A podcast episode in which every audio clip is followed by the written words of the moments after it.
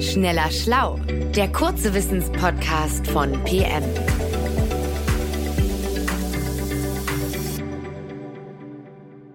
Herzlich willkommen bei Schneller Schlau. Mein Name ist Torben Müller, ich bin freier Autor des Magazins PM und heute spreche ich mit der PM-Autorin Caroline Ring. Caroline, du schreibst ja meistens über Themen, die aus der Biologie kommen, aber manchmal auch über medizinische Themen. Und das Thema, das du heute mitgebracht hast, kommt aus der Medizin. Und zwar geht es um eine Erkrankung, die erst seit relativ kurzer Zeit bekannt ist, nämlich Long-Covid. Hallo Torben. Genau, ich möchte mit dir über Long-Covid sprechen, weil es in der Forschung zu dieser Krankheit vor nicht allzu langer Zeit Entwicklungen gab, die Hoffnung machen. Vielleicht sollten wir dafür anfangs erstmal grundsätzlich darüber sprechen, was Long-Covid überhaupt ist. Long-Covid, manche sagen auch dazu Post-Covid. Das ist eine Erkrankung, die nach einer Covid-Erkrankung auftritt. Das steckt ja schon im Namen. Und Covid kann ja mit einer ganzen Reihe von unterschiedlichen Symptomen einhergehen. Uns beide hat es ja nun wie wahrscheinlich alle Menschen auf dieser Welt schon einmal erwischt, mindestens einmal erwischt. Vielleicht magst du mal kurz erzählen, wie es bei dir so war? Ja, also ich hatte das einmal und da lag ich eine Woche lang total flach. Ich hatte Fieber, nicht allzu hoch, aber ich hatte Fieber und ich war total schlapp. Ich konnte das Bett eigentlich kaum verlassen und das Erste war, ich hatte das Gefühl, mein Gehirn ist irgendwie total aus Gummi. Also ich habe mal versucht, eine Mail zu schreiben mit zwei oder drei Absätzen ich habe eine Viertelstunde dafür gebraucht. Das war unglaublich.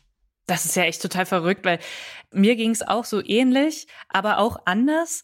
Äh, Covid ist ja wirklich so eine super rätselhafte Krankheit. Ich hatte es zweimal und ich hatte immer wahnsinnig krasse Kopfschmerzen. Beim ersten Mal war es ein bisschen wie bei dir, da lag ich auch nur rum und konnte nichts machen und jede Bewegung tat mir echt weh und ich konnte auch keinen klaren Gedanken fassen, Gehirn aus Gummi. Das kann ich gut nachvollziehen, weil mich hat selbst leise Musik total angestrengt.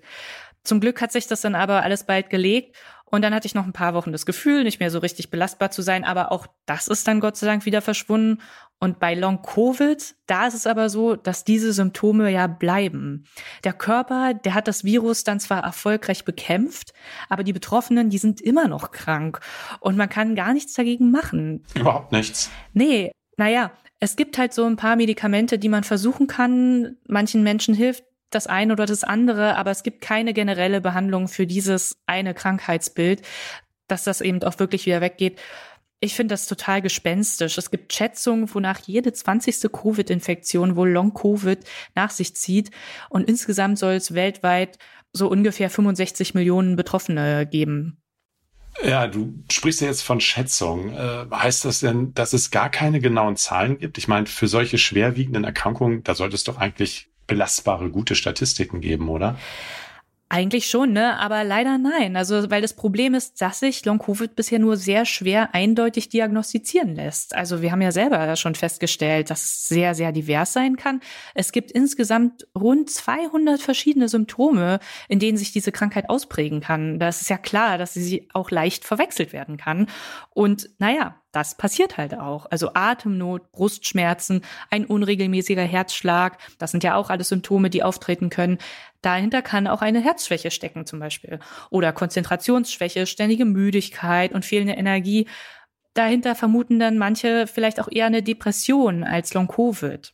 Hm, okay. Aber wenn man jetzt so eine Krankheit vermutet, dann kann man sie doch schon mal behandeln. Ich meine, äh, das schadet doch nicht, oder?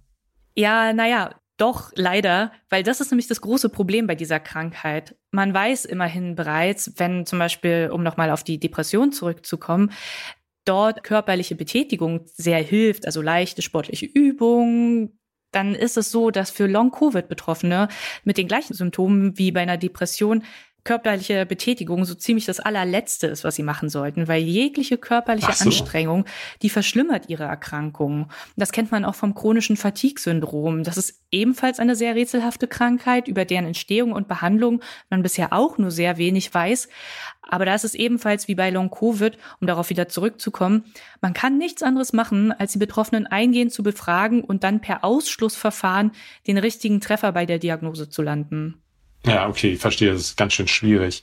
Ähm, du hast eingangs von Hoffnung gesprochen, ne? Dann jetzt mal bitte, verbreite sie doch mal. Bisher klingt das ja alles eher ganz schön beklemmend, was du da so erzählst. Ja, allerdings, diese Hoffnung, die stützt sich auf die Studie eines internationalen Forschungsteams, das von Forschenden aus der Schweiz geleitet wurde. Die haben sich nämlich mit möglichen physiologischen Veränderungen des menschlichen Körpers befasst, die Betroffene von Long-Covid von gesunden Menschen unterscheiden. Man sagt dazu auch, sie haben Biomarker für Long-Covid gesucht. Es gibt natürlich ah. diverse Forschungsteams weltweit, die das machen. Aber diesem Team, das eben von den Schweizern da geleitet wurde, denen ist es tatsächlich gelungen, einige eindeutige Veränderungen im Blut von Long-Covid-Betroffenen zu finden. Diese Veränderungen, die haben mit dem sogenannten Komplementsystem des Körpers zu tun. Moment, Moment, Moment, da muss ich einhaken. Komplementsystem, was ist das? Ich meine, das ist ja kein Begriff, der Laien wie mir geläufig ist. Ja, nee, ich musste da auch erstmal nachgucken, ehrlich gesagt. Das Komplementsystem ist ein Teil unseres Immunsystems. Das ist angeboren und es hilft normalerweise dabei, Infektionen zu bekämpfen oder auch beschädigte und infizierte Körperzellen zu entfernen. Und die Forschenden dieser Studie, die haben festgestellt, dass das Komplementsystem bei Long-Covid nicht mehr zur Ruhe kommt. Es greift dann auch gesunde Körperzellen an und das macht die Symptome. Die Forschenden, die konnten auch feststellen, dass bei Long-Covid die Blutwerte für beschädigte Zellen des Blutsystems erhöht waren. Also es traten vermehrt geschädigte Blutkörperchen, geschädigte Blutplättchen und geschädigte Gefäße auf. Insgesamt zeigt sich demnach ein ziemlich eindeutiges Muster von Proteinen, die an der Blutgerinnung beteiligt sind, an Entzündungen und an der Reparatur von Gewebeschäden. Und diese Veränderungen, die geben auch nochmal Aufschluss über die Natur von Covid übrigens, weil anfangs, vielleicht erinnerst du dich noch daran, da hat man ja immer gesagt, ja, ja, Covid, das ist halt eine Erkältungskrankheit, ganz ähnlich wie eine. Genau, wie so eine Grippe. Genau, ganz ähnlich wie eine Grippe. Und diese neuen Befunde jetzt aber, die aus dieser Studie auch abgeleitet werden, die deuten eigentlich viel eher noch darauf hin, beziehungsweise unterstützen die These, dass Covid nicht unbedingt eine Erkältungskrankheit ist, sondern eine Erkrankung der Gefäße. Das heißt, das Virus, mm. das schädigt die Blutgefäße des Körpers. Und weil die ja nun mal überall vorkommen, können die Symptome eben auch so unterschiedlich ausfallen. Ah, okay, ja. Das ist echt eine interessante Erkenntnis. Da wäre man ja so als Laie überhaupt nicht draufgekommen, äh, dass das wirklich den ganzen Körper betreffen kann, weil das eben mit den Blutgefäßen zusammenhängt. Und überhaupt klingt das eigentlich auch wirklich gut was du da so erzählst, heißt das eben, dass man Long-Covid jetzt direkt per Bluttest diagnostizieren kann?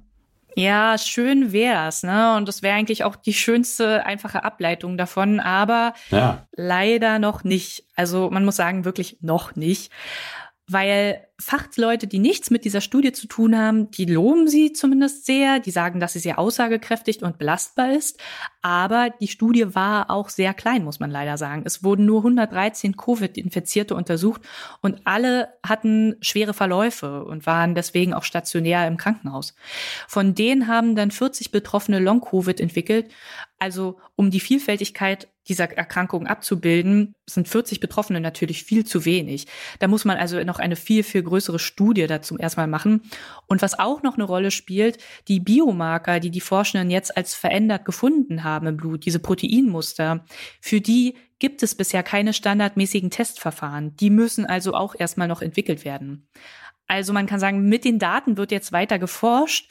Und wenn du mich fragst, dann wird es in Zukunft so einen Bluttest mit ziemlicher Sicherheit geben. Ich halte es auch für möglich, dass diese Daten dann irgendwann eine Rolle dabei spielen werden, wenn es um die Suche nach einer Heilung auch von Long-Covid geht. Aber die gibt es eben jetzt noch nicht. Und den Bluttest, den gibt es jetzt leider auch noch nicht. Das heißt also, um Long-Covid zu diagnostizieren, da muss man weiter wie bisher vorgehen. Ja, okay, das ist ja doch ein ganz schöner Dämpfer, den du mir hier jetzt gerade gibst. Ähm, und dann bleibt jetzt erstmal doch alles wie bisher oder wie siehst du das? Na, ich denke, es gibt trotzdem eine gute Nachricht, die man wirklich nicht unterschätzen darf. Denn diese Studie, diese Ergebnisse der Studie, die zeigen eindeutig, dass Long-Covid keine Einbildung ist. Es gibt ja immer noch Leute, die behaupten, die Betroffenen, die würden sich ihre Probleme ausdenken, die sollen mal jetzt nicht so zimperlich sein. Aber mit diesen physiologischen Befunden, mit diesen Veränderungen, die man jetzt auf der Hand hat, da kann man das nicht mehr so leicht abtun. Das heißt, Long-Covid, das wird hoffentlich zukünftig noch stärker als Diagnose in Betracht gezogen, sodass auch die falschen Behandlungen, von denen ich vorhin schon gesprochen habe, also dass man den Betroffenen dann Sport zum Beispiel aufdrückt, obwohl sie das auf gar keinen Fall machen dürften, dass das eben auch verhindert wird. Ja, das wäre gut. Danke, Caroline, für dieses Thema und auch für deine Einschätzung. Ich würde sagen, wir bleiben da auf jeden Fall dran.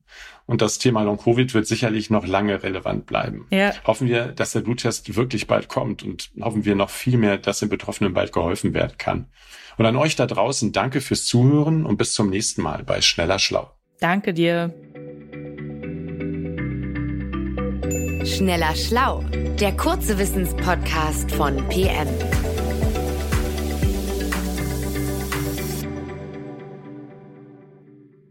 Dieser Podcast ist eine Produktion der Audio Alliance.